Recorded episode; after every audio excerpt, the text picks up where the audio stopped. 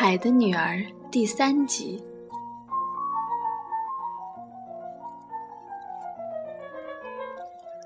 在黄昏的时候，五个姐妹常常手挽着手浮上水面，排成一行。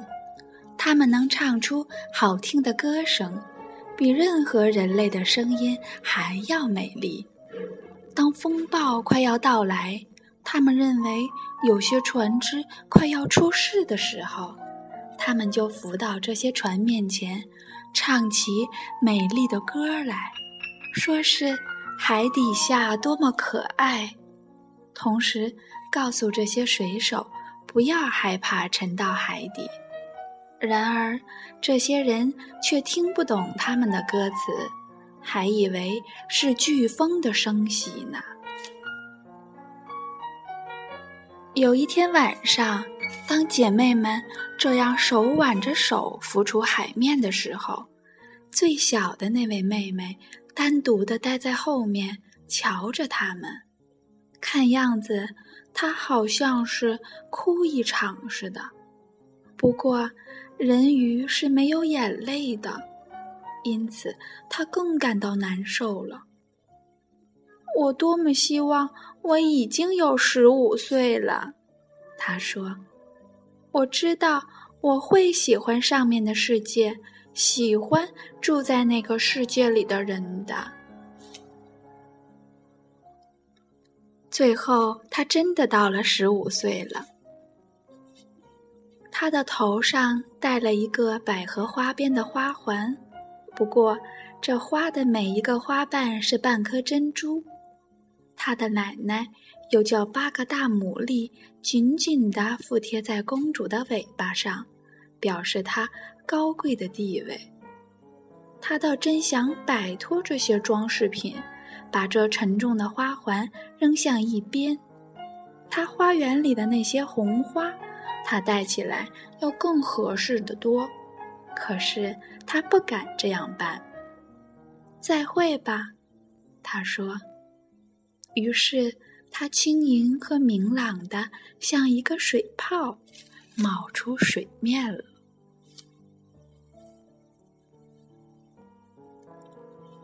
当他把头伸出海面的时候，太阳已经下落了。可是，所有的云块还是像玫瑰花和黄金似的发着光。同时，在这淡红的天上，大白星已经在美丽的、光亮的眨着眼睛。空气是温和的、新鲜的，海是非常平静的。这儿停着一艘有三根桅杆的大船。这儿有音乐，也有歌声。当黄昏逐渐变得阴暗的时候，各色各样的灯笼就一齐亮起来了。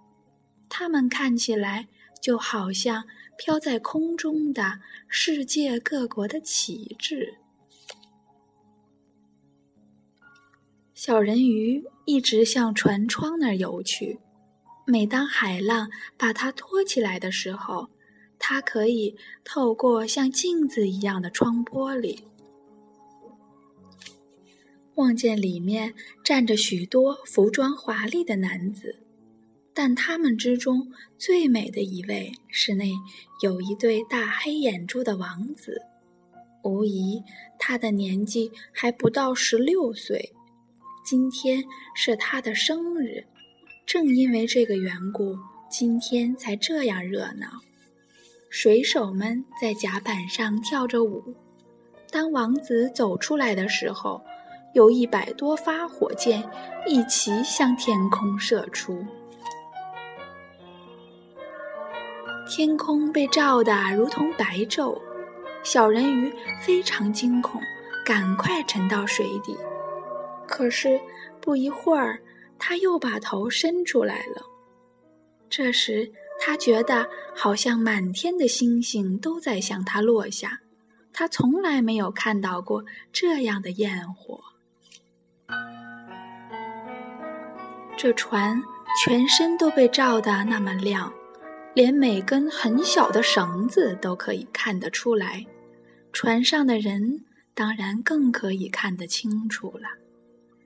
这位年轻的王子是多么美丽呀！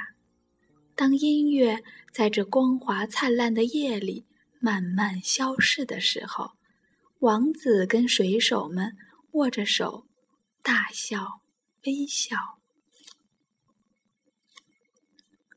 夜已经很晚了，但是小人鱼没有办法把他的眼睛从这艘船和这位美丽的王子撇开。那些彩色的灯笼熄了。火箭不再向空中发射了，炮声也停止了。可是，在海的深处起了一种嗡嗡和隆隆的声音。他坐在水上，一起一伏地飘着，所以他能看到船舱里的东西。可是，船加快了速度，它的帆都先后张起来了，浪涛大起来了。沉重的乌云浮起来了，远处撤起闪电来了，可怕的大风暴就快要到了。水手们因此都收下了帆。这条巨大的船在这狂暴的海上摇摇摆摆地向前疾驶着，浪涛像庞大的黑山似的高涨。他想要折断桅杆，可是这船像天鹅似的，一忽投进洪涛里面，一忽又在高大的浪头上抬起头来。小人鱼觉得这是一种很有趣的航行，可是水手们的看法却不是这样。这艘船现在发出破裂的声音。它粗厚的板壁被袭来的海涛打弯了，船桅像芦苇似的在半中腰折断了，船开始倾斜，水向舱里冲了进来。这时的小人鱼才知道，原来他们遭遇到了危险，他也得当心漂浮在水上的船梁和船的残骸了。天空马上变得漆黑，他什么也看不见。不过，当闪电撤起来的时候，天空又显得非常明亮，使他可以看出船上的每一个人。现在，每个人在尽量为自己寻找生路。他特别注意那位王子。当这艘船裂开，向海的深处下沉的时候，他看到了他。他马上变得非常高兴起来，因为他现在要落到他这儿来了。可是他又记起，人类是不能生活在水里的，他除非成了死人，是不能进入他父亲的宫殿的，不能，绝不能让他死去。所以。小美人鱼在那些飘着的船梁和木板之间游过去，一点儿也没有想到他们可能会把自己砸死。他深深地沉入水里，接着又在浪涛中高高的浮起来，最后他终于到达了王子的身边。在这狂暴的海里，他绝没有力量再浮起来。他的手臂和腿开始支持不住了，他美丽的眼睛已经闭起来了。要不是小人鱼及时赶来，他一定是会淹死的。小人鱼把王子的头拖出水面，让浪涛载着他，跟他一起随便漂浮到什么地方去。